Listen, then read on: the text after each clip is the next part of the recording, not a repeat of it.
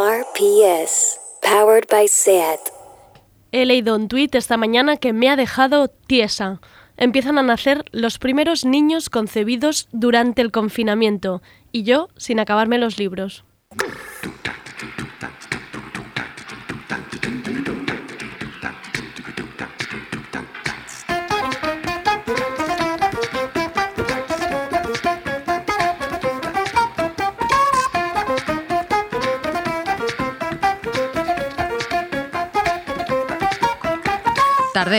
Con Andrea Gómez.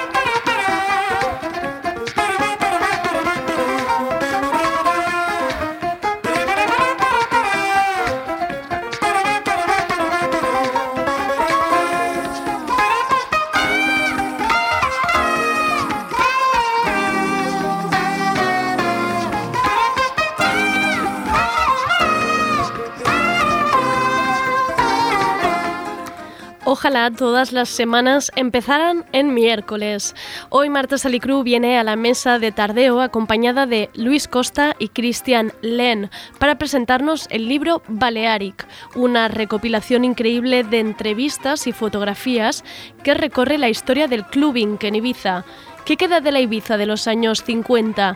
¿Qué anécdotas han encontrado en las noches de amnesia? ¿Qué es el Balearic Beat? Todo ello en el espacio de la radiofórmula de Marta Salicru. Y luego tendremos una charla con cuatro activistas que luchan por la liberación del pueblo saharaui. Intentaremos entender el origen del conflicto, el papel del gobierno español y su pasado colonial, la ignorancia de la comunidad internacional, la represión de Marruecos y la reciente vuelta a las armas. ¿Qué responsabilidad tenemos en todo ello? Todo esto y mucho más en el programa de hoy. Ahora sí, que empiece tardeo.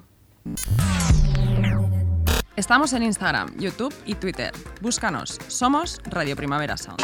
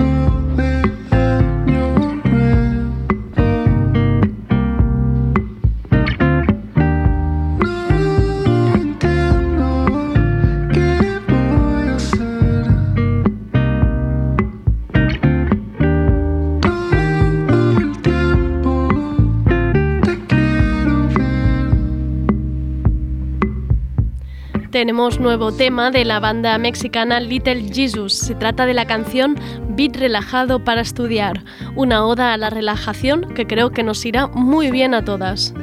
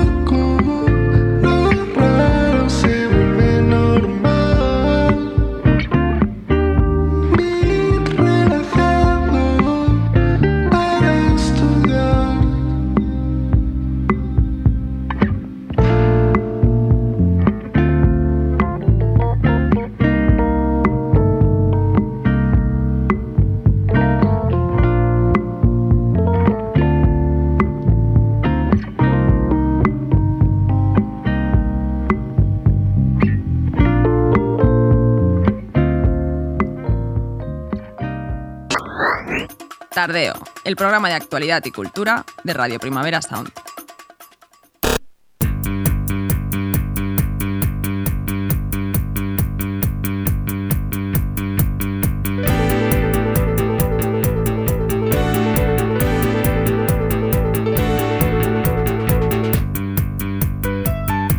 La radiofórmula de Marta Salicru.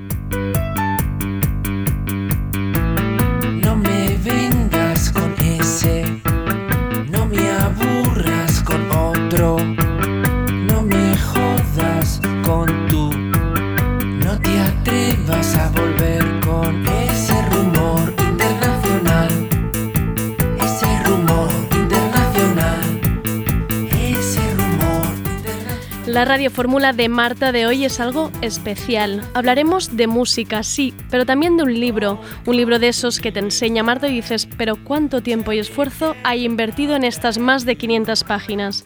Bienvenidas a la radiofórmula de Marta Salicru. Bienvenidas a la historia del clubbing en la isla de Ibiza desde los años 60 hasta hoy.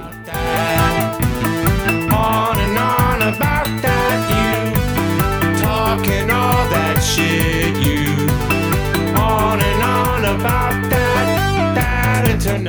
Saludamos ya a Marta. Marta, ¿cómo estás? Pues muy, pues muy bien, Andrea. Eh, estoy aquí, pero con, el- con el cuerpo, tengo el cuerpo en el estudio, pero, pero tengo la, la mente eh, en Ibiza. Se nota que la semana empezaba el miércoles, entonces Exacto. era, era la buena actitud para, para esta semana. Marta, ¿de quién vienes acompañada hoy en la mesa de tardeo?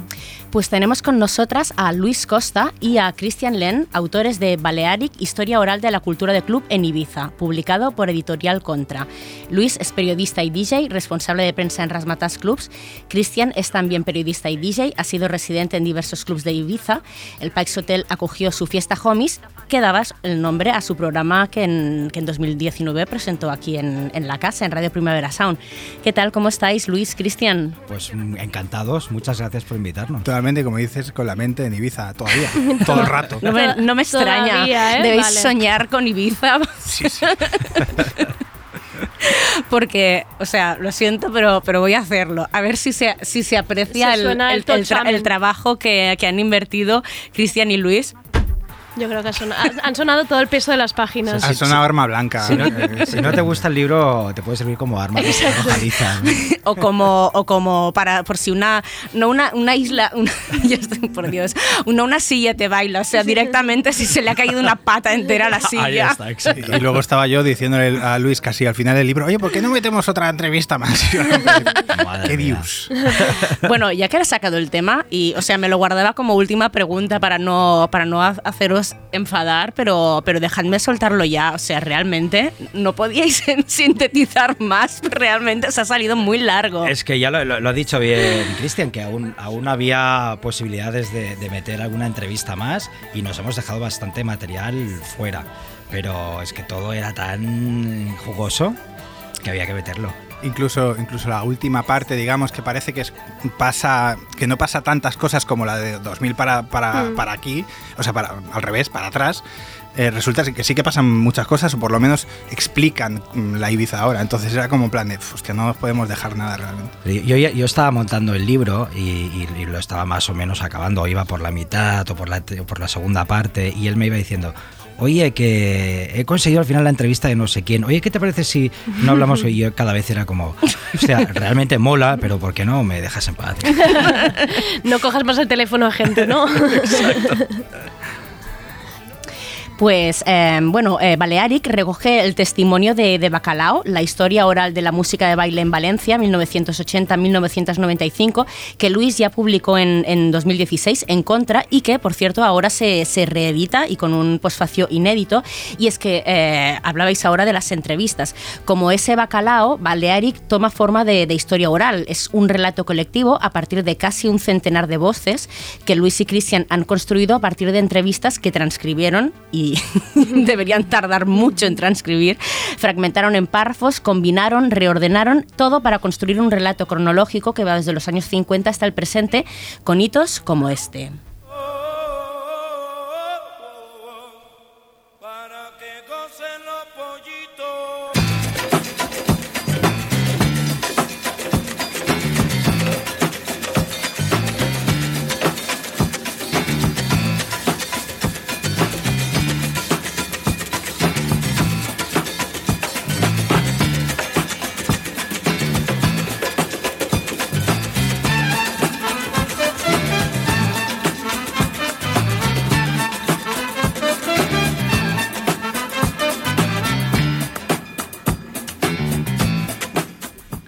Costar, ¿eh? Con estos, con ir escuchando estos hits ahora que no podemos bailar, madre mía.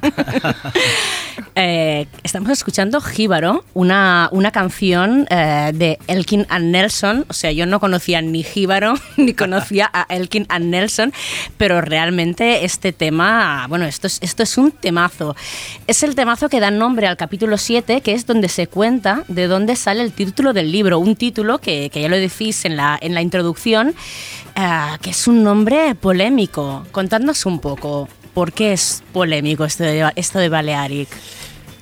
A ver, porque no es un nombre que, que se lo hagan suyo los DJs que, que forman parte del núcleo duro de- del Balearic, ¿no? Es un nombre que les vino un poco, es algo que les vino impuesto.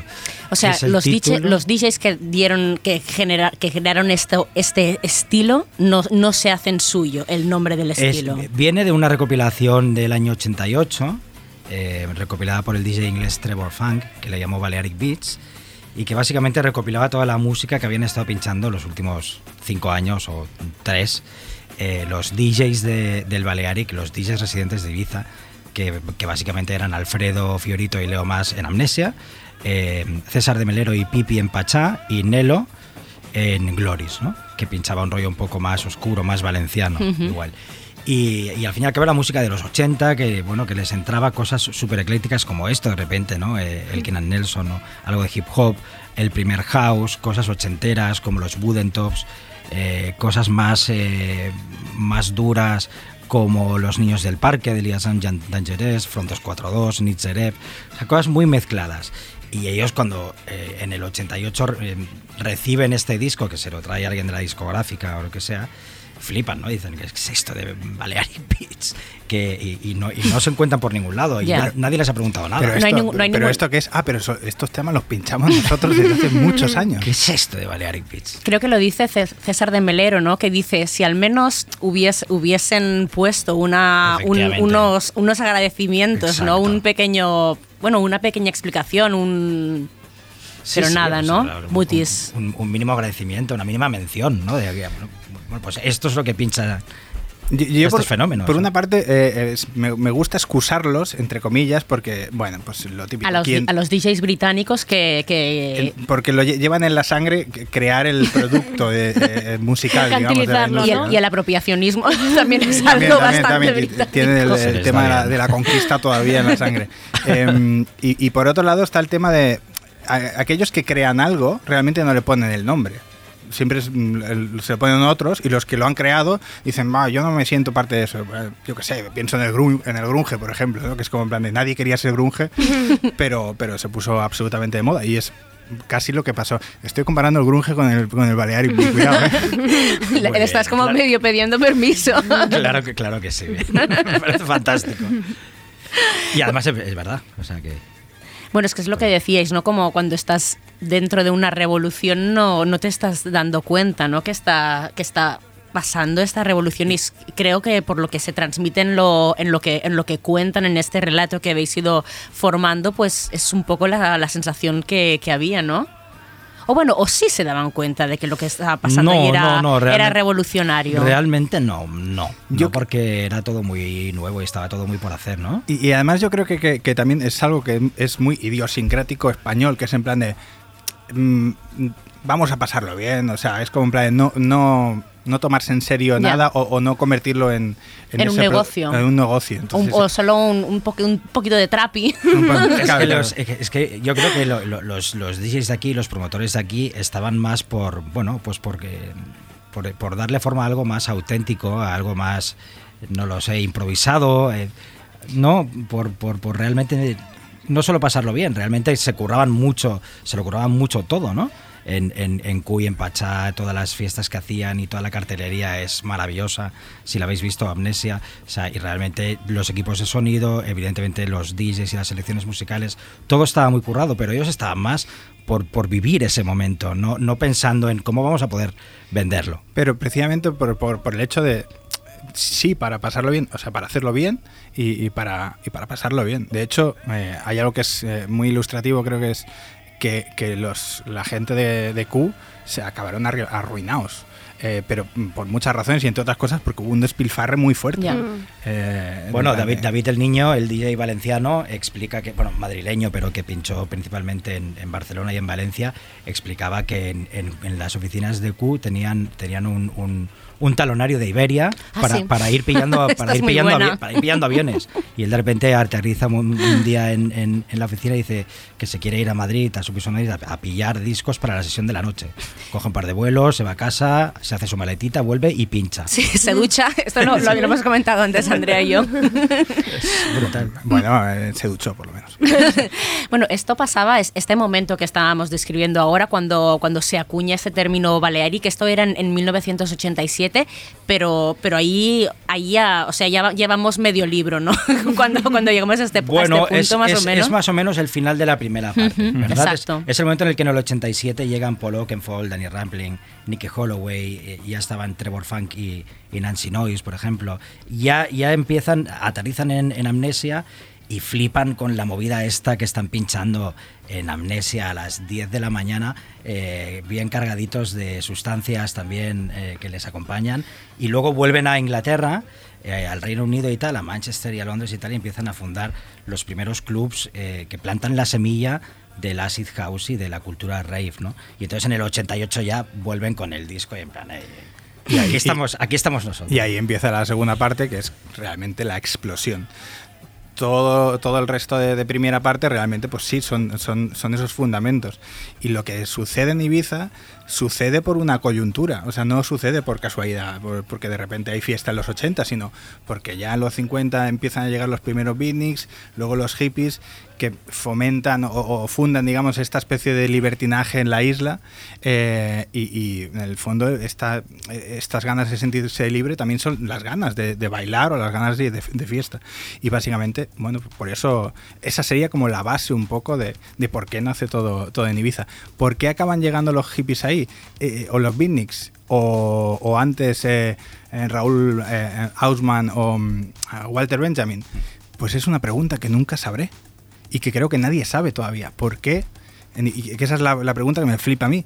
¿Por qué en Ibiza eh, acaba siendo un, magneto, digamos, de, gente del arte en la primera mitad del, siglo XX y, y luego de gente pues que quiere un poco eh, Sí, porque desbarrar? yo que sé, por ejemplo, cuando se explica el porqué del el, el boom del, del rock experimental en, en Sevilla, pues por ejemplo, sabemos que porque había una base norteamericana militar, que entonces había una entrada de discos, pero ahí, pero, pero por ejemplo, lo explicáis en el, en el, en el libro. Había mucha dificultad para conseguir discos en Ibiza.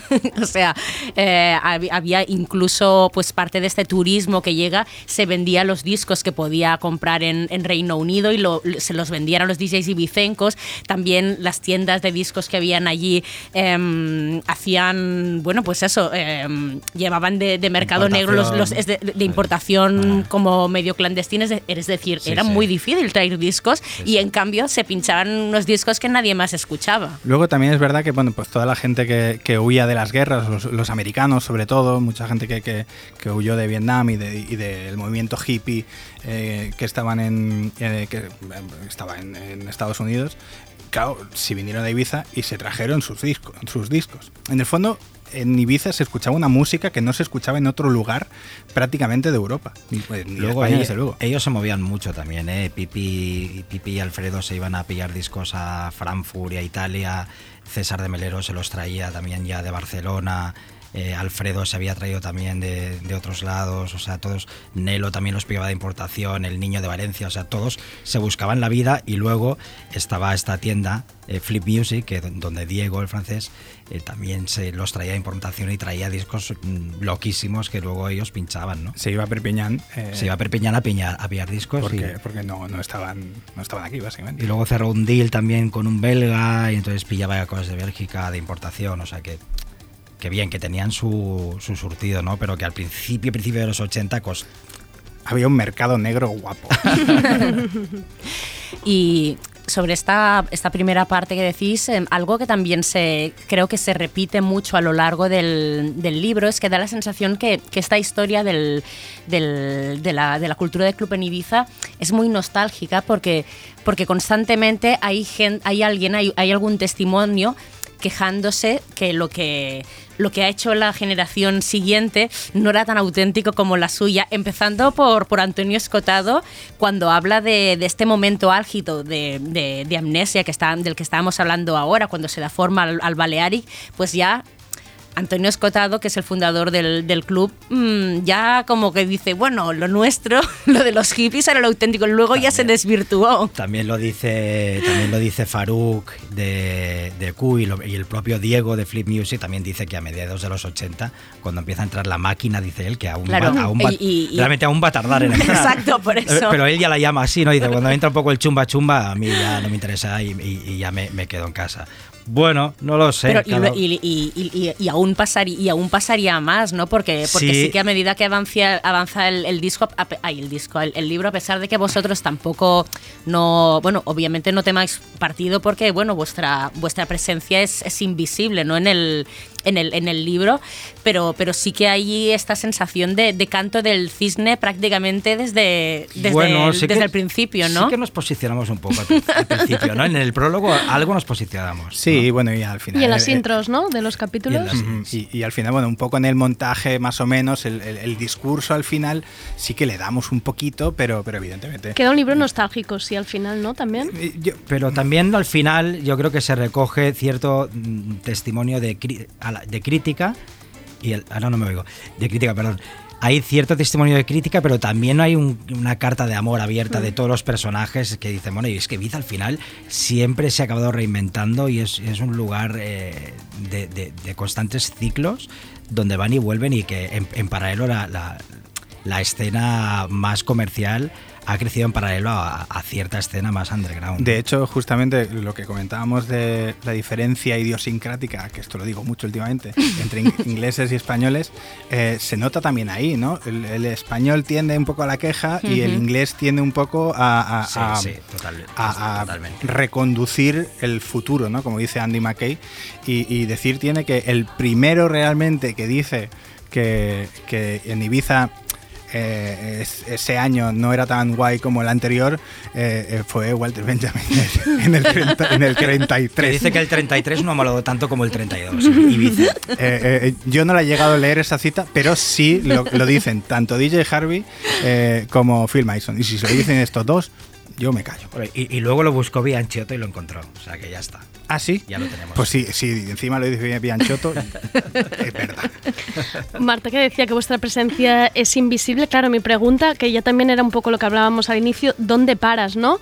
¿Cómo se escoge a todos estos testimonios? Eh, ¿Dónde pones el límite? ¿Dónde paras de preguntar y de contar? Porque me imagino que anécdotas hay para no acabar nunca. ¿Cómo, cómo lo estructuráis? ¿Cómo lo pensáis esto? ¿Dónde pa- pues lo, eh, lo para Luis. Sí, o sea, eh, si, hubiera sido, Pro. si hubiera sido por Cristian, ahora tendríamos o- Un segundo volumen. dos volúmenes o todavía no habríamos acabado y a, y a mí me habrían encerrado probablemente. bueno, eh, marcas unas épocas. Yo tenía muy claro más o menos Los cuál- periodos. Exacto, cuáles de- debían ser los periodos y a partir de aquí sabíamos cuáles eran las salas, sabíamos quiénes eran los DJs, sabíamos quiénes eran también los músicos, los periodistas, los, los promotores, eh, los disqueros. Bueno, yo creo que casi casi hemos conseguido todos los que queríamos y la historia se explica maravillosamente bien con los que están.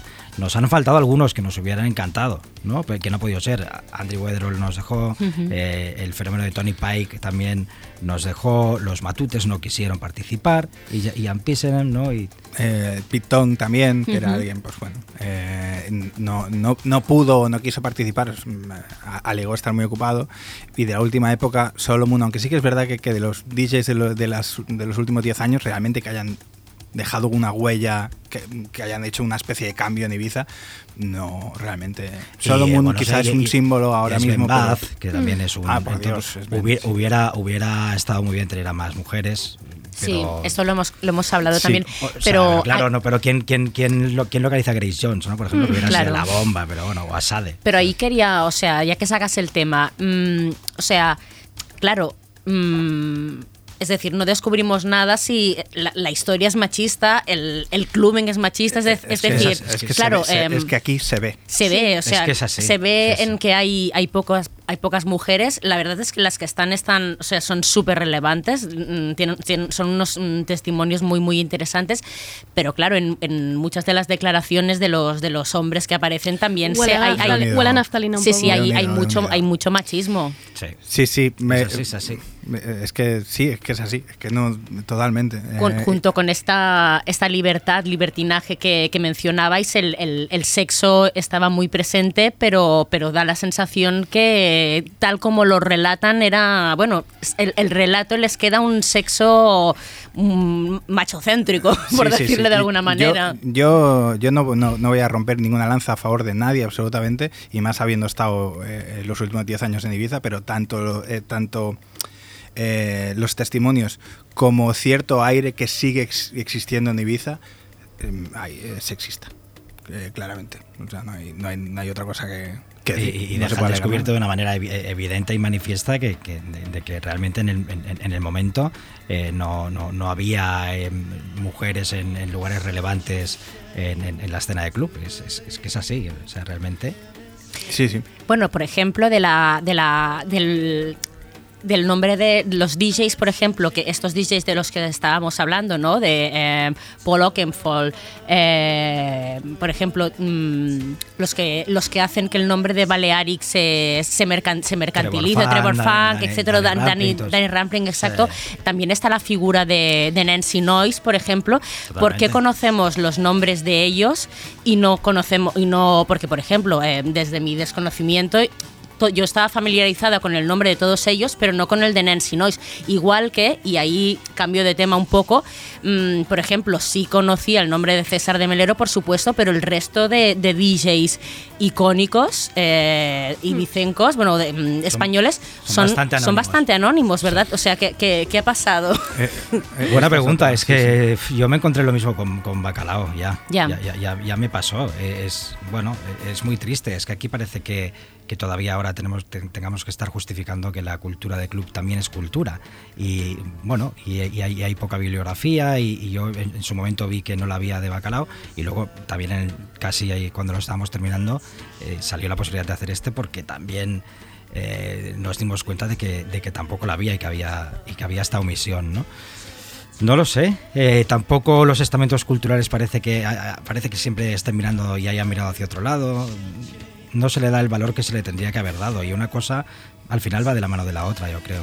Sí, es que eh, no voy a repetir lo de la idiosincrasia porque no porque me hago pesado, Bus- pero es que, busca otra palabra. Porque si no te pero pondremos un es que me gusta es que me gusta mucho la idiosincrasia. Además lo digo y no, y no me tropiezo. llena la mola. boca. Queda muy académico, sí. Eh, yo quería decir algo de Nancy Noyes, que justamente hablando con ella y, y transcribiendo la entrevista y todo el rollo, yo pensaba, es que en eh, en su actitud, eh, realmente es una actitud de, ¿cómo decirlo? Participaba por, por la pasión y por el amor a la música. O sea, no más allá y ni, ni quiero destacar ni y esa es una actitud me parece como muy muy femenina y el mundo debería funcionar así. Eh, eh, El hecho de Y- que y- el hombre haga esto y intenta, no- y- intenta y- sacar ahí el, el- no el este- miembro, ¿para qué? Tendría que haber sido residente de Amnesia junto con ello, con ellos dos. Es Bueno, es, claro ella, es ella la que es, es con sus discos ¿no? con los que eh, des- la- desembarca la, la escena balearic en, en Londres, ¿no? Absoluta- Son, son, los, son los de su propiedad. Absolutamente. Ella se ha ido pillando todos los discos que ha ido, que ha ido escuchando en Amnesia y con esos discos hace el, el warm-up para la fiesta de Paul Oakenfold. Y ya, ya os digo que de, de las entrevistas que, que se han hecho, sobre todo de la- esa parte inglesa, la que, la que destila pasión y amor y pureza es ella, básicamente. Eh, los otros tienen este discurso un poquito más aprendido y todo el rollo. A Es un través, flipe, es un, es un amor esta mujer. a través de las entrevistas, porque lo que más me sorprendía a mí es que sea la década, que sea, sea el periodo que sea, se sigue repitiendo. Ibiza vas para poder ser libre. ¿Habéis averiguado realmente qué supone este ser libre? ¿No? Porque lo relacionamos con, con fiesta, con liberarse, pero tampoco no queda claro bien a qué se refieren. Es como Ahora- eso es como el Balearic, tampoco queda claro. Es la, No, no, la pero- esencia, ¿no? No Pero es que además a- a- ahora me- parece que hoy en día es tan complicado todo esto. O sea, eh, en su momento cor- correspondía a que, a que estaba todo por hacer. Era, Había cierta, no sé, eh, de- cierta novedad en todo y, y estaba como explotando la cultura de club, se partía de cero y en ese momento había una desinhibición brutal, eh, también en un principio de relación con, con las drogas, con, primero con la mescalina y luego con el éxtasis y tal. Eh, no había móviles, eh, la gente no, no, no, no, sé, no, no Lo que hacía pasaba en fotos, o Ibiza sea, se, quedaba en Ibiza. ¿no? Eh, está esa escena con, con Eric Bian Rakim de, fon- de fondo que es brutal en Amnesia, Mira. bastante subida de tono. Sé de la que estáis hablando. Eh, en fin, eh, pero hoy en día esto es impensable. O sea, todo el mundo va eh, con el móvil para hacerse su selfie. Cada uno está en, no sé de qué manera, pero está de una manera muy, muy individual. Hay una segregación eh, que luego en la, en la tercera parte del libro se ve muy Mm, clara. sobre el- de, de la sobre pista de beats. baile con la cultura Sí. VIP. Exacto. O sea, no, Pero, pero, y ahí, ahí donde yo voy a, a diferir, eh, y es donde es la parte que, me, que de la misma manera esa pregunta que me hago yo, que es en plan de ¿por qué Ibiza? Al final lo, lo único que puedo responder eh, es por una especie de, de- de carácter que tiene el lugar. O sea, una especie de, de- No sé si el carácter se lo ha dado la conciencia colectiva que, va, que cuando llega ahí piensa, estoy en Ibiza, me voy a liberar. Y cuando mm, de repente eso lo sienten todos los que están en la fiesta y todo el mundo se siente muy libre, de repente se lía parda. Eh, entonces, eh, de hecho, hay algo que también es flipante, mm, que evidentemente no, no lo hemos podido incluir ninguna entrevista con ningún romano, ningún fenicio, nos, nos- nos venía lejos, pero, pero se hablan de que los romanos y los fenicios eh, ya organizaban bacanales en Ibiza, que era un lugar de paso y que era en plan de diezmo romano, eh, habéis ganado una batalla, perfecto, iros a Ibiza y pegaros la fiesta, algo así. Eh, La el- isla aparte tiene como una eh, energía, ¿sabes? Suena, puede sonar muy, muy hippie, pero es, pero es verdad. Es que es hippie. Y luego Es- tiene es un, hippie, y- pero... y tiene un ritmo y tiene un, ahí- ri- y tiene un ritmo como casi narcótico que al final te sabes te va como atrapando poco a poco hay, Y- hay- hay el ritmo narcótico y el, y el ritmo de, y el ritmo de locura y el ritmo frenético y pero tienes las dos partes entonces te- ¿no? puedes estar eh, todo el día de, de fiesta y puedes eh, estar de discoteca en discoteca pero de repente puedes estar toda una semana y no hacer nada no sé tienes este ritmo que te va como te va como llevando te Que va es- como seduciendo ese del que, del que habla Harvey, eh, pues que, que, la- que Ibiza es lo que es precisamente por ese yin yang, ¿no? Porque tiene, tiene las dos cosas. Pero claro, es cada vez es más complicado. Es cada vez es más complicado ser libre en cualquier parte y en cualquier momento. Es verdad. O sea, estamos todos tan encorsetados dentro de lo políticamente correcto y con una con un poco margen de maniobra, de libertad y de improvisación y de desfase, ¿sabes? En el, en el buen sentido de la palabra, como me da la impresión a mí que Sí, sí, sí. Bueno, yo siempre digo que Ibiza es una, una exageración de, de- de lo que pasa en, en- Es un reflejo exagerado de lo que pasa en el mundo. Qué bueno. Me parece muy interesante la reflexión que hacéis al inicio de esta, de esta cosa cíclica de Ibiza, ¿no? De, de va y vuelve, ¿no? Y, y vuelve a renacer. Claro, es muy interesante lo que planteáis de qué ha sucedido este año, ¿no? Con, esta, con este parón. Em, ¿cómo, ¿Cómo lo percibís vosotros? ¿Qué hay del clubbing en Ibiza? ¿Cómo, cómo renacerá Ibiza después, después de, de esta crisis y de la pandemia? Esta pregunta cae siempre, ¿eh? Esa Eh, pregunta es buena. es Y es- muy- difícil es muy buena y es muy. No, ¿no? es que no sé si nos vemos. Con, yo cuando he puesto imagen de Amnesia ahora y he visto la foto de Amnesia eh, do- mm, 2019 y he pensado, Dios mío, ¿qué hace toda esta gente apilada ahí dentro? O sea, me chocaba a mí misma. Has visto la Bueno, foto y has dicho rebrote. Sí, sí, sí, no, me ha agobiado, me ha agobiado, imagínate. Claro, no sé si, si se nos olvidará rápido y podremos volver a ello o volverá de otra manera. O sea, podremos superar esta agorafobia, eh, esta cosa extraña de seremos capaces de Es volver a estar está- es que apiñados. por, por otro lado también eh, estábamos como estábamos como dentro inmersos en una burbuja que estaba a, a punto de explotar y que cuando vuelva probablemente vuelva ya casi medio desinflada y renqueante de alguna manera y a ver qué pasa. O sea, se, va- se van a replicar modelos que ya estaban, pero volverán como a, a- a medio gas y tendrán que volver así porque las discotecas van, van a necesitar este modelo para poder eh, reabrir su actividad a, a corto plazo. Pero vamos a ver qué pasa. Vamos a ver qué pasa porque, claro, a corto plazo también la sociedad eh, se va a empobrecer. Claro. eh, otros modelos van a ser no van a crecer y van a ser más sostenibles y vamos a ir hacia un camino, precisamente hacia un camino donde debería ser todo más eh, sostenible. Y entonces allí, a ver, en ese juego de equilibrios qué pasa. ¿no? Yo, yo no voy a desvelar nada, ¿no?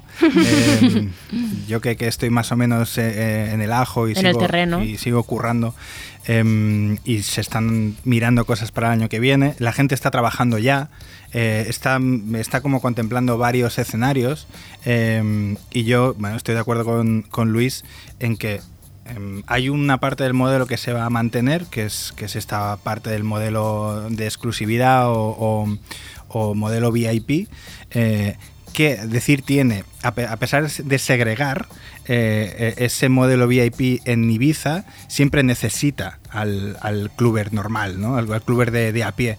Eh, y, esa, y esa mezcla es la, que- la que ha, ha ca- caracterizado Ibiza durante muchos años. Que justamente esa segregación ha sido como raro. Vale, ah, hecho este paréntesis. Em, la burbuja de los disjockeys ya empezaba a ser para la industria insosteni- eh, insostenible. La, la propia, los propios bookers eh, mm, se estaban pasando. Eh, y eso la industria lo sabía. Y ya se estaban empezando a, generar como otras conversaciones o dinámicas. Y luego está el concepto de precisamente el hecho de que haya un, di- un- un dios ahí, un DJ, que sea un dios y que haga que tú haga- eh, pagas una pasta por, una, entrada. em, la gente creo que se, está, se estaba cansando bastante ya de ese modelo. Em, y justamente hay fiestas pues que vuelven a recuperar el- el- la pista como, como, como algo la esencia, central. y la esencia del clubbing, ¿no? Un Ujú. poco de, de dónde viene un poco, ¿no? que, que, bueno, sin querer, y, y- y, mm, lo, lo voy a decir aquí, exclusiva, ¿no? Eh, bueno, eh, el hecho de, de haber, se podían haber destacado otras fiestas. ¿no? Eh, pero se han destacado justamente las fiestas que, que creemos que significaban un, un cambio, ¿no? Cada una en su terreno. Por ejemplo, se habla del row, ¿no? Juan- eh, está ahí Juanito, Juanito Arnau hablando del row. A ver, el row nos puede gustar, no nos puede gustar. Pero devuelve la fiesta a la, a la pista y hace que la, la pista eh, haga el idiota. Que el Eh, cluber sea el protagonista, que la, que la, ¿no? Que, que, Eso por un lado. el actor de la fiesta. Eh, sí. En Boom pasa un, un- un poco parecido, pero en vez de ser además el que el protagonista, a veces es el arte el, el protagonista o, o- o los, los números más, más de performance.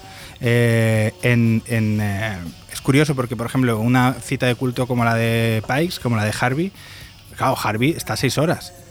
Y aunque él sea el protagonista, al final lo que se vive de especial se vive en la pista. Ese, ese, ese, me sale en inglés, ese rubbing, ese... Bueno, es como, como, la, como la fiesta de espacio de, de James Murphy, los Too Many DJs, que aquí lo hemos Tal visto cual. en el Sonar y- que, y que, bueno, de Que hecho se ellos- pensó para Ibiza. Y que ellos mismos se, se, se, se ponen en un segundo plano. Exacto. Prácticamente no Sí, se sí, les sí. ve.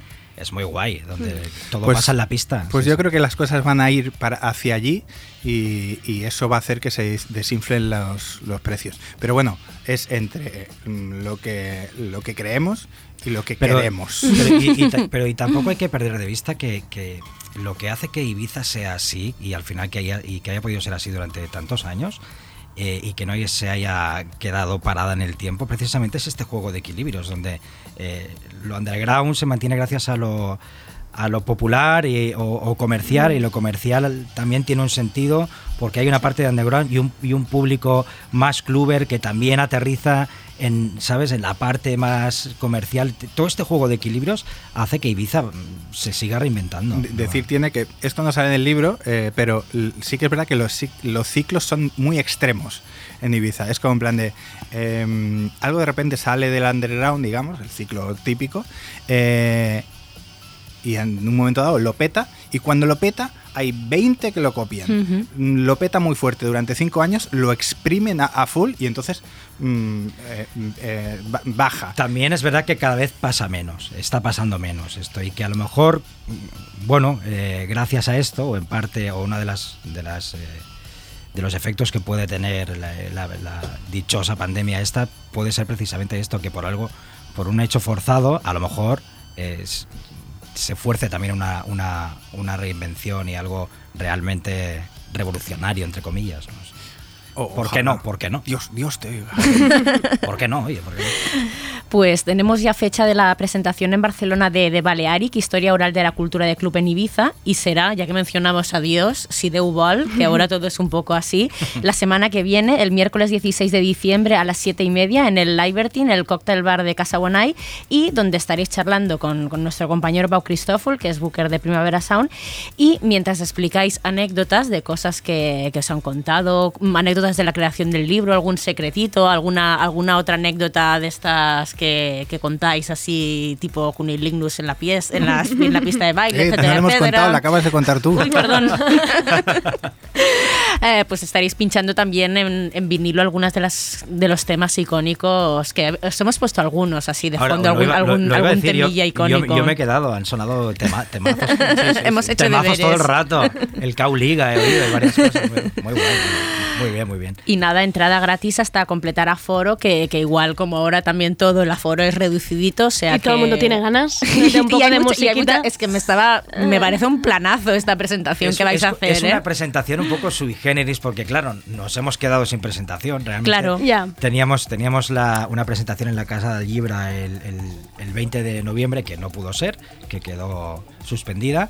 Y esto la verdad es que va a funcionar como primera presentación oficial del libro poniendo música, que es lo mejor. No se me ocurre nada mejor que esto. ¿no? Sí. porque una playlist habéis hecho o no Al, al final Ah, del pues libro mira, hay- se nota que no he llegado al, al final al del libro final. hay de cada, de cada parte lo que hemos hecho es Ah, perfecto. sobre seguir un poco con la lectura y lo- los temas que han ido citando los propios DJs o, o los, los per- personajes entrevistados, que de la primera parte salen mogollón, de la segunda algunos pero menos, y de la tercera muy pocos, y ahí Claro. hemos tenido que hacer un, un trabajo de completismo, ¿no?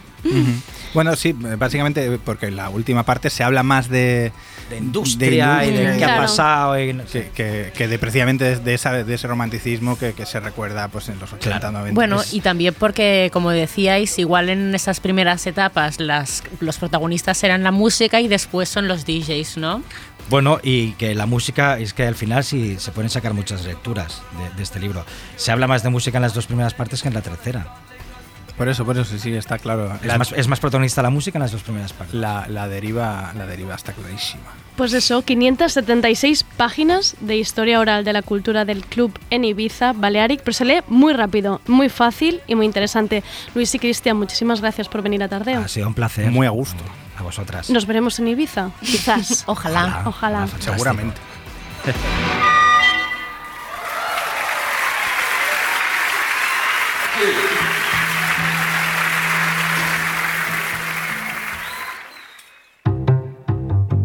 Tardeo, porque no se puede saber de todo.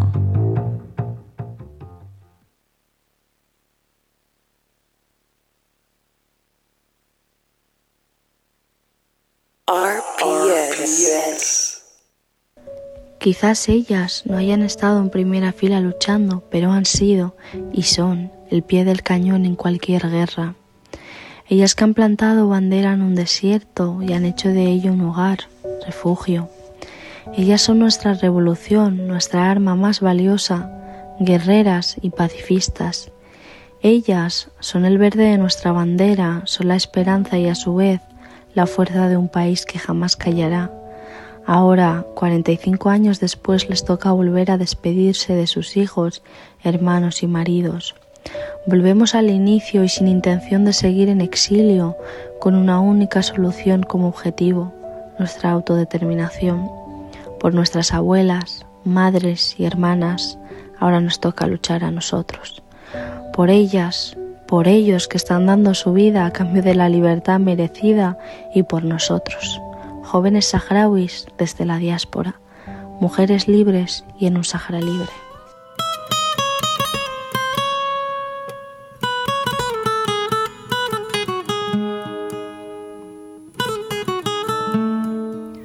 Hoy he querido ceder este espacio a personas que están luchando por la libertad del pueblo saharaui. El formato es como de tertulia, pero en realidad quiero que sea un espacio informativo, didáctico y reivindicativo para que entendamos lo que se está viviendo en el Sáhara Occidental. Se trata uno de los temas más vergonzosos de, nuestra historia y del pasado franquista de este país. Explotamos las tierras y el pueblo saharaui durante más de 100 años hasta que lo abandonamos en 1975, entregando su gestión a Marruecos. Desde entonces hemos decidido mirar hacia otro lado, olvidando nuestras obligaciones como potencia colonial, mientras el pueblo saharaui es atacado, torturado, encarcelado y reducido a campamentos de refugiados, mientras su tierra es ocupada y expropiada. El 13 de noviembre se rompía el alto al fuego por parte de Marruecos y el Sáhara Occidental vuelve a estar en los titulares. ¿Es este el momento de romper, de romper la espiral del silencio en la que hemos metido al pueblo saharaui? ¿Cuántas más generaciones han de nacer en campamentos de refugiados argelinos sin poder pisar su tierra?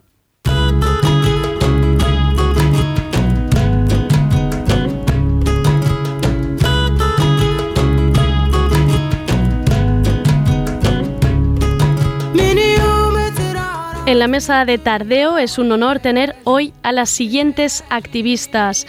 Tenemos a Seinabu Said, Aishatu Yeslem y Nadira Lusha del colectivo Feminismos Saharauis, una comunidad de mujeres saharauis feministas y diversas.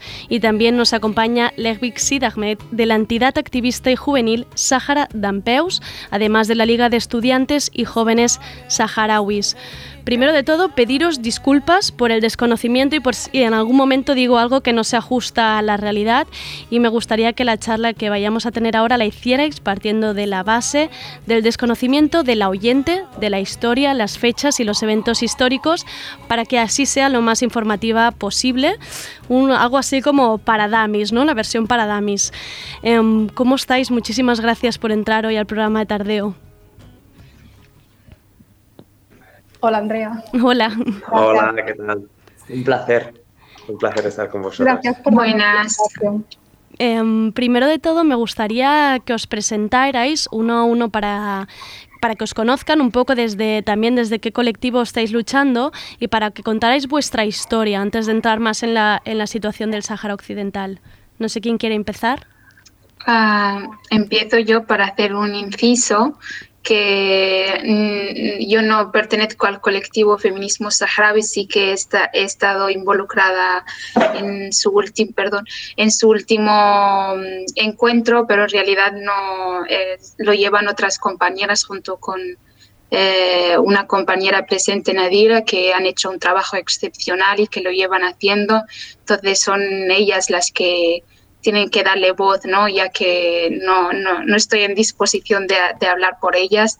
Y yo pues soy una joven saharaui, eh, milito aquí en una liga de mujeres saharauis en Euskadi, también estoy en Jóvenes Vizcaya y estoy también en relación con la delegación saharaui aquí y la Asociación de la Diáspora Saharaui en Vizcaya. Y nada, eh, estudiante hace poco y ahora trabajando. Muchas gracias. Y perdón por haber, ya te he dicho yo que me inventaba cosas, pues mira, ya tienes ahí una muestra de las cosas de las que soy capaz de inventarme. Tranquila. ¿Quién más quiere seguir? Voy yo, si queréis. Venga. Yo soy Zainabu, me gusta presentarme como saharaui nacida en Cataluña. Soy periodista y estoy terminando ahora el grado en antropología y estoy justo inmersa en una, una investigación sobre memoria y diáspora del, del, pueblo saharaui. Qué interesante. ¿Quién más sigue? ¿Levi? Yo, yo mismo. Venga. eh, bueno, yo soy el Vives Sid Ahmed. Soy uno, uno más de, de las niñas y niños saharauis que a raíz de vacaciones en paz, pues han podido, ¿no? Se les ha brindado la posibilidad de quedarse aquí y formarse pues a nivel académico y a nivel de profesional, ¿no? Y, y que ahora pues vemos que somos eh, el relevo en esta, en esta lucha y que ahora mismo está más viva que nunca, ¿no? Y, y lo estamos haciendo pues, pues desde el asociacionismo, desde el papel que juega, tan importante que juega la juventud y, y sobre todo la, la saharaui, que, que, es nuestra, nuestra responsabilidad, nuestro deber estar ahí a la, a la vanguardia, ¿no? Y es un placer de verdad muy grande de estar hoy con todas vosotras. Oh, qué bonito. Nadira, ¿quieres continuar? Eh, bueno, eh, primero daros las gracias por eh, darnos este espacio eh, a la lucha saharaui a conocer un poco todo lo que está pasando. Y saludar a mis compañeros también, agradecerles la presencia.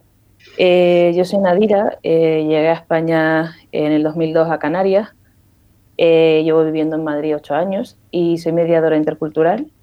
Y bueno, como todos mis compañeros, llevo militando en la lucha saharaui desde que tengo uso de razón.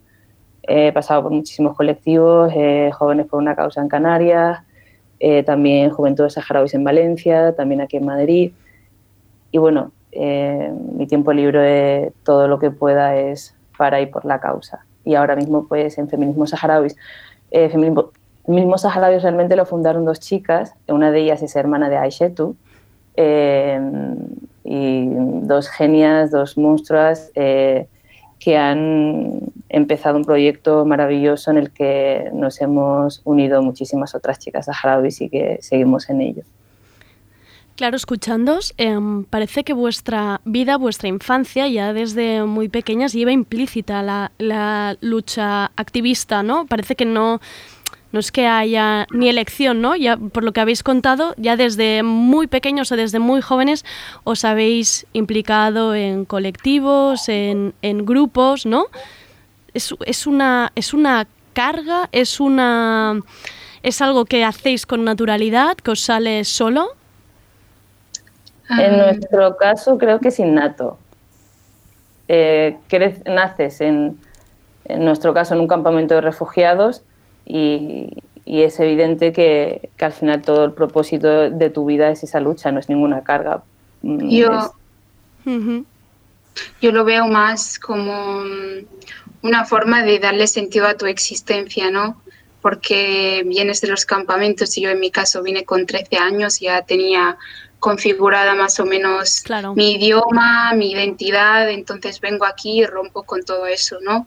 Y hasta los 20 años la verdad es que nunca me he planteado ninguna pregunta, pero a partir de los 20 años que, que ya me configuraba, empecé a hacerme preguntas existenciales y una de ellas era que soy saharaui y todo lo que eso conlleva es darle sentido, ¿no? Entonces te ves ya metida en esto sin preguntártelo y, viéndolo como una necesidad para tu existencia, porque si no, no, habría forma de explicar todo lo que te rodea.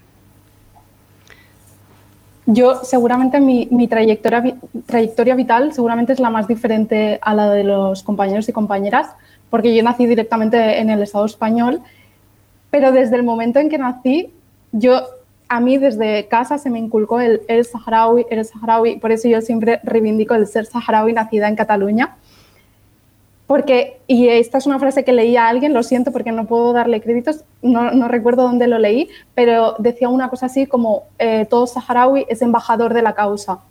Y esa es una realidad. O sea, todos los saharauis cuando nos preguntan de dónde somos, de dónde venimos, pues siéntate porque hay una historia. Un PowerPoint que lleváis encima, ¿no?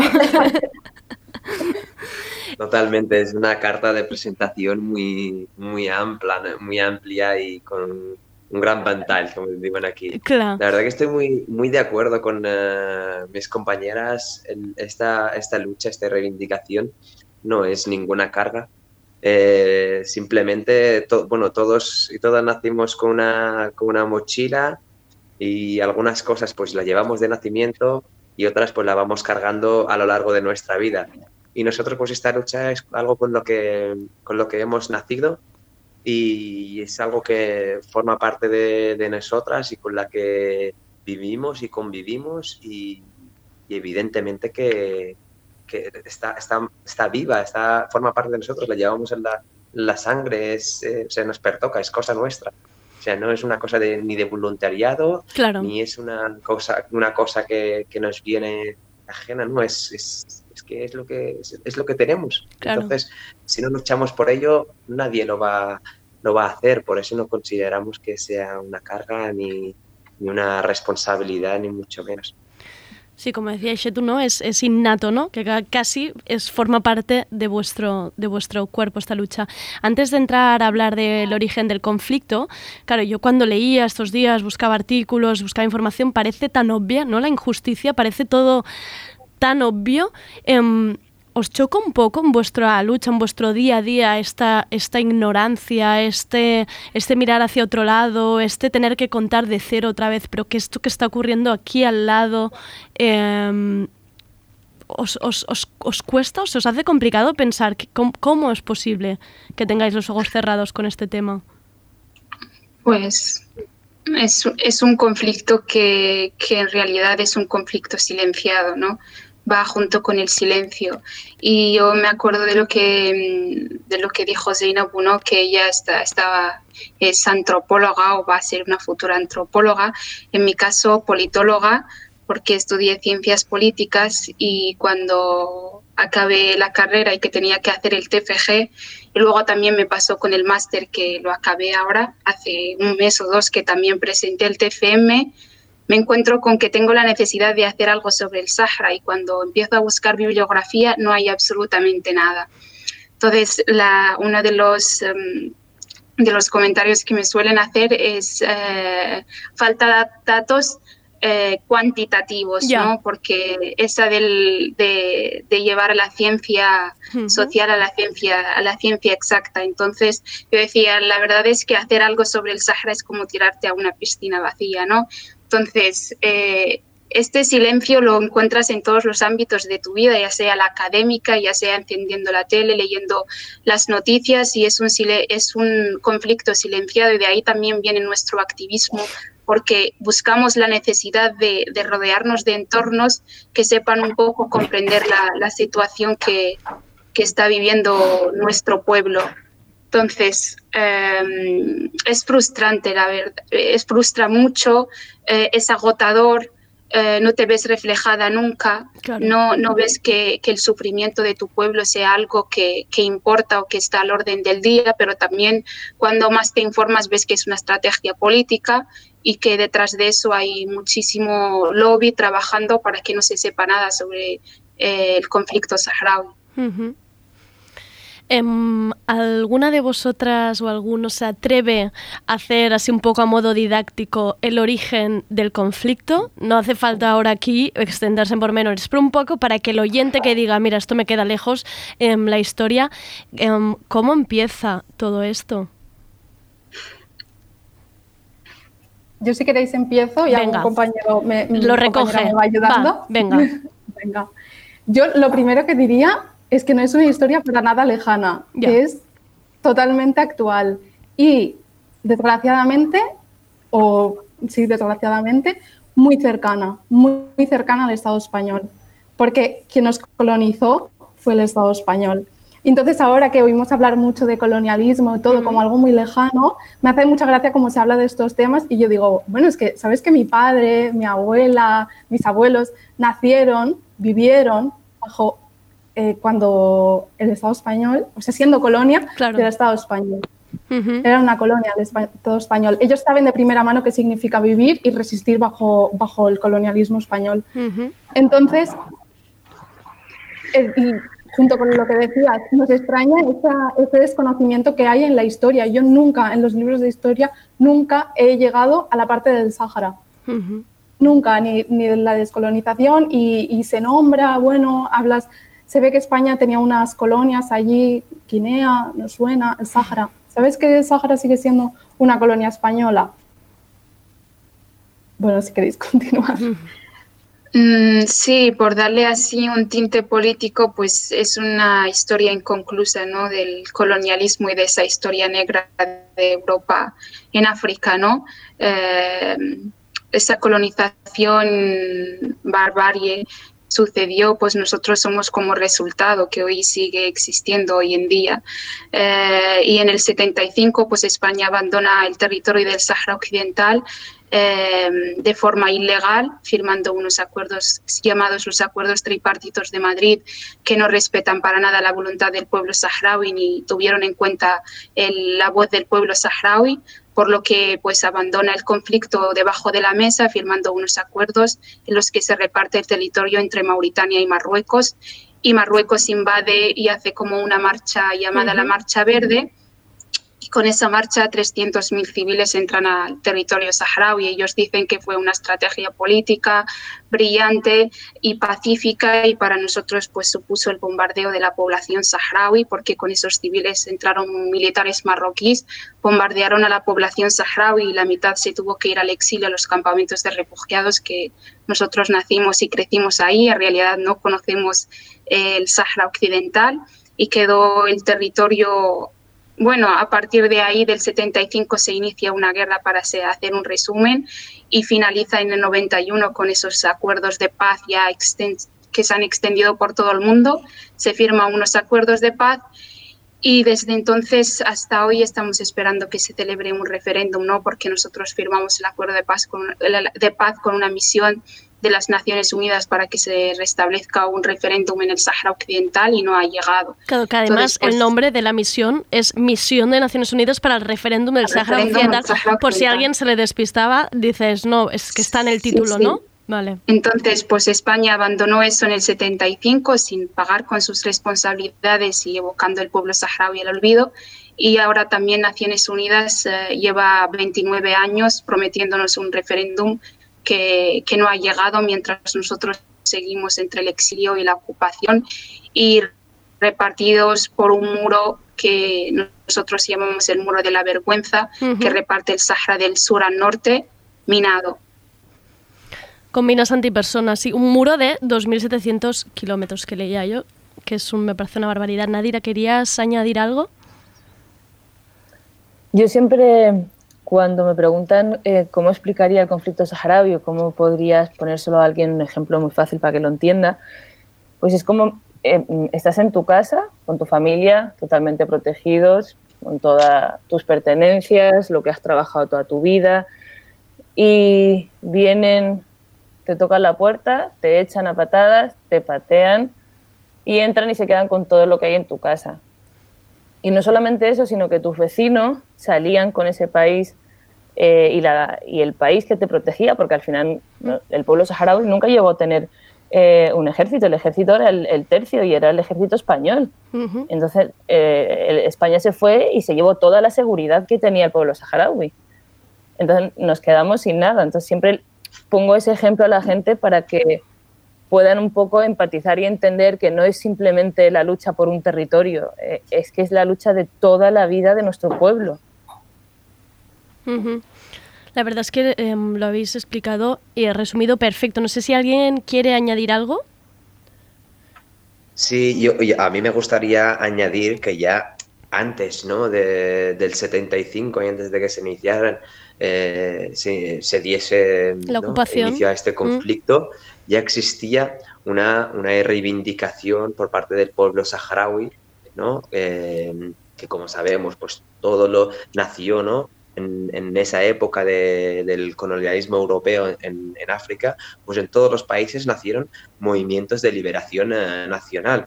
Pues en el, en el Sáhara también nació el, el, el, denominado el Frente Polisario y que ya luchaba en contra de, de, este colonialismo español y que España, mientras estaba explotando los recursos del Sáhara Occidental, lo silenciaba día tras día, asesinando a sus eh, representantes y a, todo, y a toda persona que se manifestaba en esa época. Y después eh, ¿no? vemos cómo abandona el territorio en vez de, ofrecer una, una, vía pacífica y democrática de, para solucionar el, el, conflicto. Y después las Naciones Unidas, cuando entran también a, eh, ¿no? a firmar este acuerdo entre las dos partes, entre eh, la representación del frente del Sahara Occidental, que es el Frente Polisario, y, Marruecos, firman un acuerdo en el que ahora es 29 años, como decía mi compañera, después sigue siendo cómplice de la violación eh, continua de los derechos humanos, tanto en las zonas ocupadas como en el, el, cerrar los ojos ¿no? ante un muro que divide un territorio, el muro más grande del mundo que divide un territorio minado, en el, en el que, culpa de esas minas encontramos cada a diario víctimas de, esas minas, ¿no? El dividir un pueblo, el, condenar el, el, derecho a la movilidad de unas personas. Son cómplices de todo esto y nos siguen tratando de que somos nosotros, eh, el pueblo saharaui, el primero que tiene que eh, cumplir con la parte de, de este trato. Pues ya llega, llega un momento en el que ya, la- al menos las nuevas generaciones, como decía mi compañera, que, que somos el resultado de todo esto, es que ya no, no la, esperanza en el que haya una solución mm, pacífica para, para este problema y sobre todo una solución de, de otros, ¿no? de los responsables, como, es el- como ya hemos dicho, del Estado español o de, las, o de las Naciones Unidas, es que ya no tenemos esperanza, esperanzas en ellos. Entonces creemos y vemos que la única solución que, que hay es que nosotras estemos ahí y, y llevemos pues a, a lo que sea, si tiene que ser a las armas, a las armas, si tiene que ser a, a marchas pacíficas, pues Ujú. ahí, ahí estaremos también. Pero ya no creemos, ya no creemos en la, ni siquiera en nuestros eh, vecinos. Claro. Sí, yo quisiera añadir dos puntos que, resumiendo esto, es una potencia administradora que no ha respetado el proceso de, de descolonización. Segundo, es un pueblo que se le niega el derecho de autodeterminación. Y, y tercero, pues un, un territorio usurpado por un régimen que está en un régimen eh, eh, que, que funciona en la impunidad, ¿no? Que, que tortura, que encarcela, que ha evocado al pueblo saharaui a vivir en los campamentos de refugiados, a vivir bajo ocupación y al expolio de sus recursos. Entonces, estos son puntos claves, que es que es un conflicto tan múltiple y tan extenso que, que a veces resumir la, la- Claro. la historia y, y la, y, y el poco respeto al derecho internacional que está relacionado con el Sahara Occidental que, que da para horas. Entonces, eh, hacemos lo que podemos. No, no, sí, yo, y yo creo que, que lo estáis resumiendo a la perfección yendo, yendo al grano. Claro, em, para que también lo entienda em, el oyente, también quizá habría que hablar del- papel que juega en todo esto la monarquía marroquí siendo la gran aliada europea ¿no? en el continente africano, porque aquí también hay, hay relaciones de poder, hay control migratorio, hay unos recursos que interesan, ¿no? Quiero decir, eh, ¿por qué? ¿Por qué hay este interés también en, en ¿no? lo que decías, expoliar las reservas de fosfato, los, todos los caladeros de pesca? Mm, hay unos intereses aquí importantes. Yo lo que me parece muy importante que no perder de vista es que es un territorio que están expoliando. Nuestro territorio, el territorio del pueblo saharaui, se está expoliando nuestros recursos naturales. Y de ello no solo se aprovecha el Estado marroquí, que también lo sabemos, sino también empresas españolas Claro. y europeas. Y eso creo que es un punto clave y que debemos reivindicar porque me parece que, que a veces se nos olvida que la nuestra es una lucha, bajo mi punto de vista, anticolonial y antiimperialista porque cuando hablamos de la ocupación de Marruecos, pero también estamos hablando de los intereses de países como Francia, como Estados Unidos, y evidentemente no nos podemos olvidar de- del Estado español también. Pero me parece que este es un punto bastante clave al que no debemos perder eh, de vista. Sí, Nadira.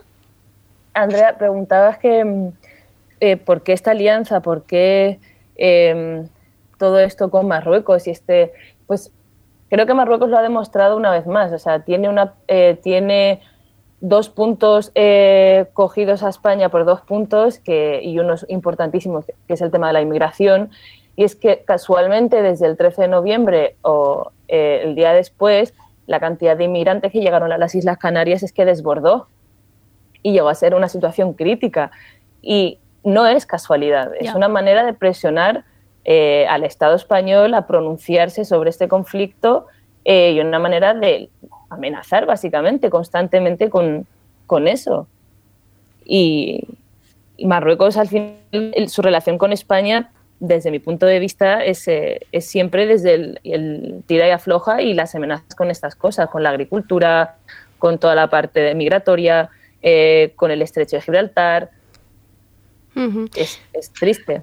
Em, ¿Podríais...? Yo- Ay, perdón. Yo apuntar, Dime. Sí, perdón si querías plantear una pregunta, pero eh, quería apuntar que el tema de los recursos del Sahara Occidental realmente es lo que le importa al régimen marroquí, Claro. porque durante estos 45 años el pueblo saharaui le ha importado bien poco y menos convencerle Claro. para la autono- autonomía que ellos ofrecen. Entonces, si vemos cómo vive de, eh, de forma precaria la población saharaui en los territorios ocupados, sin acceso a la educación, sin acceso a la sanidad y, sin acce- y en la precariedad, porque casi más del 80% de la población saharaui está en paro en los territorios ocupados, eso no- y es un territorio bastante militarizado, eso nos dice que el- lo que realmente le importa al régimen marroquí no es la población saharaui, Mm. ni que sea un territorio, es explotar sus recursos. Y a España en su colonización al Sahara Occidental, cuando no quiso eh, llevar em, a cabo un proceso de, de autodeterminación y lo convirtió en una provincia, no lo convirtió en una provincia porque no les interesa nada, sino que ahí vieron que había un... un importante mm, eh, foco de fosfato eh, y entonces se creó ahí Fos, Fosbucra, que es una de las empresas en las que españolas en las que más eh, saharauis trabajaron y que hoy en día cobran pensiones porque trabajaron como ciudadanos españoles y tienen la nacionalidad española. Eso es un punto importante y luego es uno de los eh, puntos más importantes de caladero de pesca. Ujú. Eh, la mayoría de los acuerdos europeos con Marruecos eh, se basan en explotar la pesca saharaui. Y de todos modos, esto es algo ilegal porque eh, el derecho internacional no lo contempla, ya que los territorios eh, que están reconocidos como eh, territorios por autodeterminarse, que es el Claro. caso de la población saharaui, no se puede hacer ah, tratados en base a esos territorios. Entonces, lo que hace la Unión Europea y lo que hace Marruecos eh, es contradictorio con el derecho internacional y es una violación al derecho internacional. Y otros dos puntos que me estoy alargando y No, estoy intentando resumir esto es que, mm, como decía Zainabu, esto se trata de una alianza de, de imperios, ¿no? Porque Marruecos ahora se quiere elegir como el imperio de, de África, ¿no? Que es la que maneja todos los chanchullos y, y el, y el juego sucio. Entonces, lo de la inmigración no es nada nuevo con Marruecos. Ella abre las fronteras cuando quiere y las cierra cuando quiere, y más con un aliado como el europeo que ha establecido su- sus límites políticos en base a unas fronteras cerradas. ¿no? Europa no sería nada sin el reflejo de esas eh, fronteras. ¿no? Entonces la definen y Marruecos es su amiguito que no deja a nadie pasar. Eh, y más que las fronteras, pues sería la inmigración, las fronteras de Ceuta y Melilla y también eh, todo lo que tiene que ver con el narcotráfico, eh, que Marruecos sabe mucho de eso porque a fronteras abiertas con África hace y deshace lo que quiere, pero a fronteras con el, amiguito Europa que quiere limpiarse las manos de todo, eso tiene que quedar bien limpio. Eh, entonces nuestra, nuestra lucha es con gigantes, ¿no? Con Claro. Francia, con una uni- Unión Europea que, que respalda unos tratados económicos y políticos y más que nada con un vecino español que España es la responsable de la situación en la que nosotros estamos porque a mí la visión paternalista de que es que España somos sus, éramos sus colonos, no sé qué, a mí no me interesa el pat- paternalismo, a mí me interesa que se respete nuestro derecho a la autodeterminación, nuestro derecho como pueblo saharaui por decidir eh, su futuro, ¿no? Y, y vemos ahora que, que España es muy amigo de Marruecos, no lo vemos ahora, eso es desde, el- desde los años 80 y desde la traición de, de Felipe González hasta hoy en día, que la visita siguiente va a ser también a- al régimen marroquí para pedirle disculpas. Entonces, eh, la, la decepción es gigante con ambos. Justo con esto que decías de, de, del expolio, leían un artículo del Salto Diario de 2019 de Daniel Yebra, un dato que yo pensaba, madre mía, esto, no nos enteramos de nada, que Marruecos supone que es uno de los principales distribuidores de pulpo del mundo y Marruecos no tiene pulpo absolutamente, sale todo de las costas saharauis y es como, mm, perfecto, Europa está comercializando con mm, producto expoliado, o sea, una maravilla. Em, bueno, has hecho una- un, un manifiesto, un discurso, això me ha parecido mm, maravilloso. Os iba a preguntar ahora, em, nos vamos al 13 de noviembre, Em, ¿me contáis qué ha pasado? Porque luego os leeré lo que pone Fe Noticias que ha ocurrido. Lahvik, te escuchamos. Gracias, compañera. Em, bueno, a ver, que si, seguramente que vosotras la podréis ampliar uh, aún más. Lo que nos tenemos para ubicar a, la- a las oyentes en el sur del, del Sáhara Occidental, la Ujú. zona que, llamada el Gregrat Sí. es una zona desmilitarizada. Es, es un paso eh, por el, digamos, por el muro hacia, Mauri- hacia la zona de Mauritania, que es una zona de, digamos, que no puede haber presencia militar, ¿no? Y, y lo que durante estos años, desde, mm, desde que se firmó el, el pacto de, de paz en el Ujú. 91 entre Marruecos y el, y el Sáhara Occidental y el Polisario, esa vía la, la ha aprovechado Marruecos para potenciar su economía como la única salida que tiene hacia, la res- hacia el resto de África. Como un paso comercial, en su, ¿no? En su, diga. Como un paso comercial, digamos. Totalmente, sí, Ya. sí, sí, sí.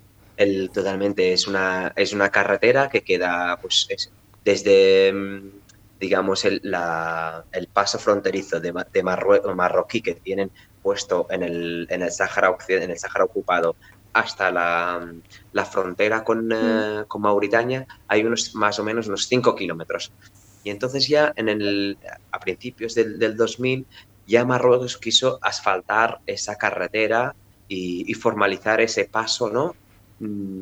Y bueno, y, y potenciarlo de alguna, Mm. de alguna manera, porque realmente eso es, eh, eh, para Marruecos eso es muy significativo, el poder tener salida a toda la resta de, de- de África. Y entonces intervino, intervino la ONU y dijo que no, que esa zona, que ellos no tenían eh, potestad ni tenían ningún, eh, ningún permiso para, y que además violaba ¿no? lo- los pactos firmados de, de paz. Y entonces siempre ha sido pues un camino, digamos, de, como de, de- de tierra. Y entonces el día de- del día 13, ya anteriormente, ya pues grupos eh, de saharauis pues siempre han, han, han hecho ahí o han- se han manifestado de forma pacífica cortando ese, ese, ese camino y acusando y denunciando sobre todo al Estado marroquí que, que estaban eh, ¿no? presentes ahí viendo cómo eh, camiones y camiones y camiones y vehículos llenos ¿no? que salían de ahí llenos de diferentes recursos eh, de agricultura, minerales, de pesca, ¿no? del propio Sahara eh, Occidental. Y entonces, bueno, el cortar la carretera pues era una, una forma de reivindicación pacífica. Hasta que, bueno, el, el ejército real eh, marroquí vio que eso estaba siendo un problema y envió su, eh, uh, su ejército a dispersar a la población. Y, claro, pues siendo una, una zona desmilitarizada, pues eso era, digamos, el punto eh, en el que, o el momento en el que el Marruecos viola el, este, este, este pacto de, de paz firmado en el 91. Pero también aquí tenemos que tener en cuenta que el, el- el- Polisario el- no le quedó más remedio ¿no? que defender a esa, a esa población em, desarmada, ¿no? Y lo que hizo, pues hubieron un in- intercambio de, de fuego, de disparos, que luego se extendieron a lo largo del muro y que actualmente eh, sigue habiendo eh, algún- unos focos, diferentes focos en el muro aún eh, muy activos de intercambio de, de- de artillería, ¿no? Y bueno, creo que este es el, el- el- el inicio o al menos el, el nuevo despertar de, de esta, de esta guerra que, pues bueno, Claro, iba a preguntar eso. lleva ¿cómo- ya mucho- muchos días ah, dormida, ¿no? Digamos, muchos años. Claro, em, em, es lo que iba a preguntar ahora, porque al final es como el, el pueblo saharaui agotado vías políticas, vías diplomáticas, vías, vías jurídicas, con, con muchos gobiernos, con comunidades, con Naciones Unidas. Em, ¿Lo veis ahora este punto de romper otra vez el silencio, volver a estar en los titulares? Aunque he de decir yo que el repaso que he hecho por los medios españoles hay un poco ahí de disimulo em, y de, parece que no esté pasando nada. Solo en el salto diario se está haciendo un buen seguimiento. Em, ¿Veis que es el momento em, de volver a poner el tema sobre la mesa, a, a darle el golpe a la comunidad internacional de decir, oye, seguimos aquí esperando? ¿Cómo lo, ¿Cómo lo estáis viviendo vosotros? ¿Cómo lo veis? Pues yo creo que como el resto de chicos, eh, bueno, de chicas, eh, no es que sea, creo que llegamos muy tarde, Ya. bastante tarde. Eh, el pueblo saharaui ha aguantado mucho, eh, ha intentado llegar a todo tipo de negociaciones, de todo tipo de acuerdos, eh, ha- cedido en muchísimas ocasiones y somos un pueblo totalmente pacífico. En 45 años de lucha en la vida hemos eh, hecho nada violento contra absolutamente ningún civil marroquí ni contra eh, nadie. Entonces, eh, para, para, para ir a una guerra no es una decisión fácil y para que se haya tomado después de tanto tiempo, eh, la gente está cansada. Y, y te lo digo desde el privilegio de vivir aquí, de tener todos los, los recursos, todo a mano. Eh, eh, no te quiero contar lo que viven los saharauis en los territorios ocupados. Ah, Cuando hablamos de preguntar, sí. territorios- cuando hablamos de si territorios hablamos del Sáhara Occidental, en el que ahora mismo está Marruecos y toda la fuerza de ocupación y militar, policial, persecutoria, 24-7 a la población saharaui, a las activistas, a las mujeres y hombres y jóvenes que militan y que luchan contra eh, esa realeza violenta y, y, y dictatorial al final, porque eh, da igual las, lavadas de imagen que quieran hacer eh, de cara a Europa o España también participa en esa lavada de imagen, pero la realidad es una, vivimos oprimidos, eh, llevamos más de, más de 45 años esperando una solución pacífica, hemos perdido familias eh, y a padres, amigos, hermanos por el camino, han muerto en campamentos de refugiados esperando una solución, eh, mujeres han sido violadas, hombres han sido humillados en las cárceles marroquíes y nadie ha hecho nada, ni grandes ONGs de derechos humanos, nadie, ni gobierno, o sea, nadie. Entonces, creo que es legítimo que el pueblo saharaui haya decidido eh, poner eh, la mano en la mesa y decir hasta aquí y, y es nuestro derecho de, de tomar esta decisión. Yo, mm, perdón, yo decir que, que estos 29 años para nosotros no han sido de paz. Entonces, cuando se firman los acuerdos de paz en el 91, para nosotros ha sido una firma para, para celebrar un referéndum y, deci- y decidir nuestro derecho a, la autodetermina- a autodeterminarnos, ¿no? Eh, pero para nosotros han sido estos 29 años de ni paz ni guerra que nosotros decimos, de exilio, de refugio, de ocupación, de tortura, de expolio de nuestros recursos, eh, de toda la impunidad que supone que, goza de ella el régimen marroquí. Mientras que para el régimen marroquí ha sido expoliar nuestros recursos y ganar eco- económicamente. Entonces, el que gana, ha ganado en estos eh, 29 años de paz ha sido el Estado marroquí. Nosotros ya hemos perdido muchísimo en la guerra, que duró desde el 76 a, a la- an- al 91. Perdimos a familiares también en desplazamiento forzoso que, que nos obligó el régimen marroquí ocupando nuestro territorio. Todos los saharauis que te van a contar su historia o han perdido su abuelo, han perdido su abuela o su tío o su tía. Eh, entonces nosotros la verdad es que ya no tenemos absolutamente nada que perder. Eh, seguir en el refugio, seguir bajo ocupación, eh, lo llevamos, llevamos sufriendo eso 45 años. Y la verdad es que es lamentable y bastante triste que al pueblo saharaui se le diga que la única forma de seguir es seguir perdiendo, porque para nosotros la guerra también es seguir perdiendo. Entonces, convencerle a, a todo un pueblo que lleva 48, 45 años resistiendo y decirle que su única forma de ganar es volver a retomar eh, las armas es una vergüenza internacional. Y luego, para hablar del, del, silencio absoluto que sufre el conflicto del pueblo saharaui, eh, no es nada nuevo para nosotros que, que, tú no tengas acceso a ningún artículo de información que informe sobre nuestra realidad, es que nosotros tampoco lo tenemos. Entonces, ese silencio ya llevamos sufriéndolo 45 años y ahora la verdad es que no nos sorprende para nada. Um, iba a preguntar un poco, um, quien nos pueda escuchar y pueda mostrarse interesada o, un poco también si, si veis algún tipo de esperanza, ¿no? Porque yo leía y cuando leo que hay 15.400 millones de euros em, de flujo comercial entre España y Marruecos, pienso que queda poca esperanza, ¿no? De esperar algo de nuestro gobierno, por muy de izquierdas que se diga. ¿Está el peso en la opinión pública, en que sea una cuestión de, de esta vergüenza estalosa que nos, que nos que esté encima nuestro y que digamos em, es una lucha también de todos nosotros por, por este colonialismo y, y- y- y esta expoliación, guerra em, y tortura a la que hemos a la que hemos reducido el pueblo saharaui en dónde está la esperanza dónde están las herramientas que del que del oyente que quieran participar o ayudar en esta lucha pregunta un poco difícil un poco os la he dejado ahí un poco amplia no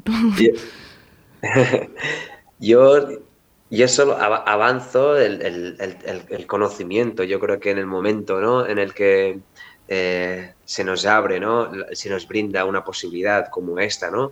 la de que nuestra voz pues, llegue ¿no? a, to- a toda la, ciudadanía, yo creo que el conocimiento, pues bueno, ahí cada, cada uno también puede decidir que a partir de aquí qué, qué puede hacer o qué está en sus manos eh, ¿no? hacer. Y, lo primero es, es que todas nuestras instituciones mm, o presionar ¿no? a nuestras Mm. instituciones a nivel estatal, a nivel eh, regional, a nivel municipal, que tengan, que tengan un posicionamiento firme. Firme es que eh, eh, se, se lleve al Parlamento y que se apruebe alguna medida de reconocimiento del, del derecho internacional al- al- a la población saharaui y que se, se se reconozca, que nos den una identidad como derecho que tenemos. No puede ser que un país que realmente sigue siendo a nivel internacional el único administrador legal no te reconozca como tal. Esto es, esto es- este primer genocidio es, yo creo que es el primer paso que la ciudadanía, eh, o desde aquí al menos, em, se puede hacer. Eh, yo quisiera hacer un, un, un inciso así, espero que sea súper pequeño, pero importante. Nosotros cuando hablamos del Estado español, hablamos del Estado español. No hablamos de la población española, que es la primera, eh, la sociedad civil, que es la primera en ser cooperante con el pueblo saharaui, que lo ha sido y lo sigue siendo. Eh, eh, tampoco hablo de las familias que, acogieron, que nos acogieron a muchos saharauis y que lo siguen haciendo. Y tampoco hablo de los amigos del Sahara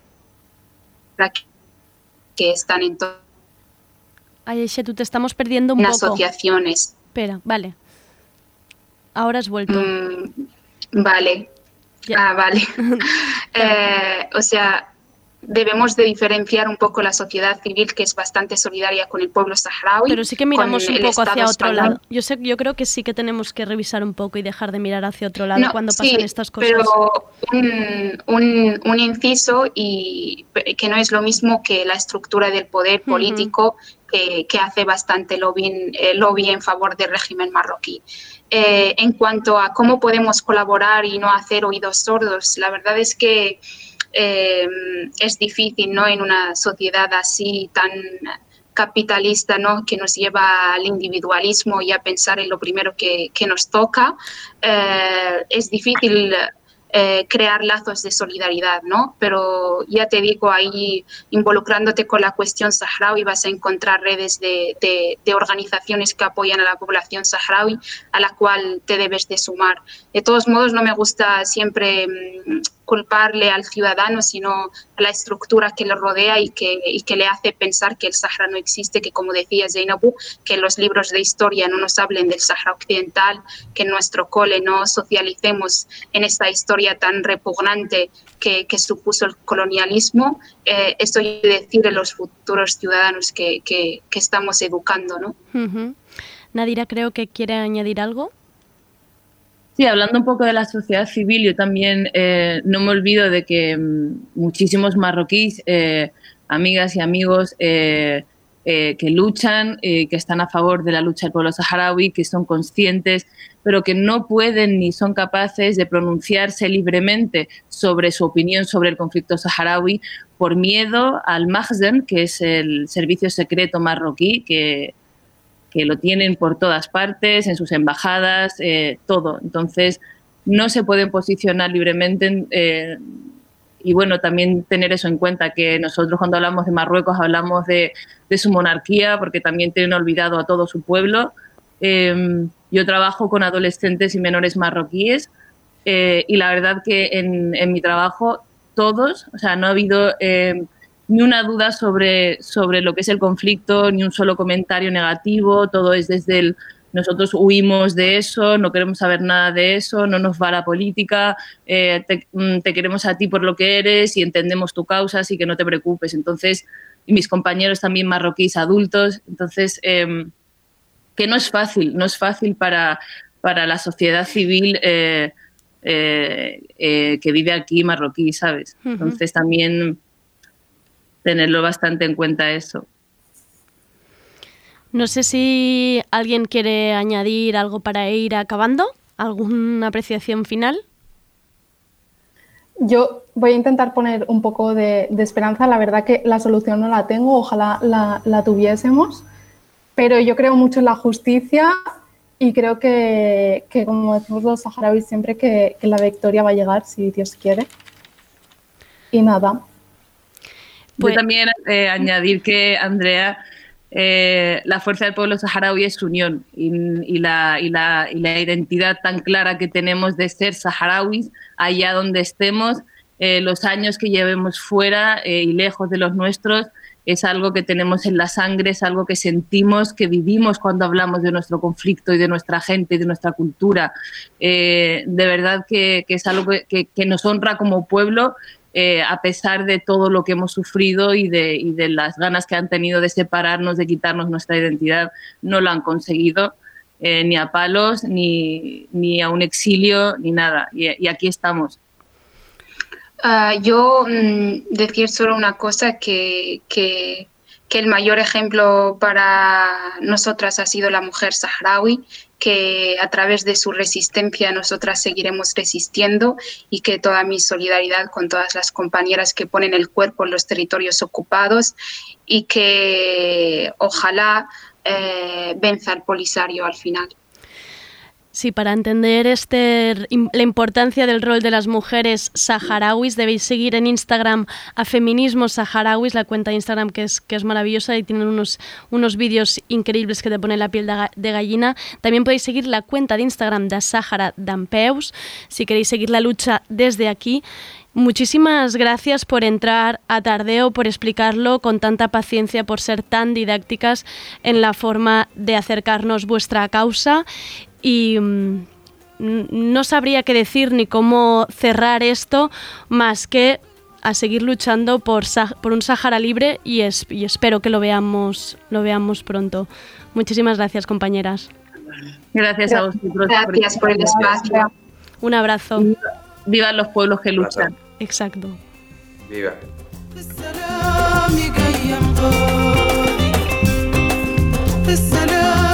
قيم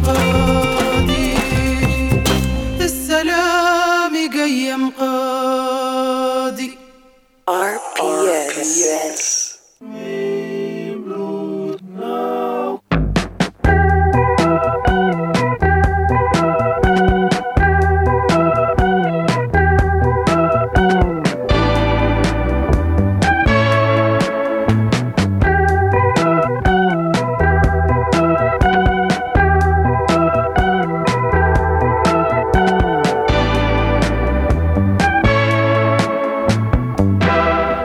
despedimos con este nuevo tema del Petit de Calaril bajo el título Com quan dormim. Este sencillo saldrá en vinilo junto a la versión de The Cure de Close to Me que sacaron durante el confinamiento. El 12 de diciembre los podremos ver en la sala Bars. Viva los conciertos y viva la música en directo. ¿Qué tendremos mañana en Tardeo? Pues tendremos a Albi, tenemos el listado de éxitos de Sergi Couchard, a ver quién está en el top 1 esta semana. Y tenemos entrevista también con las editoras de Amor de Madre. Muchísimas gracias a André Ignat por estar tras los mandos de la nave. Soy Andrea Gómez, gracias por escucharnos.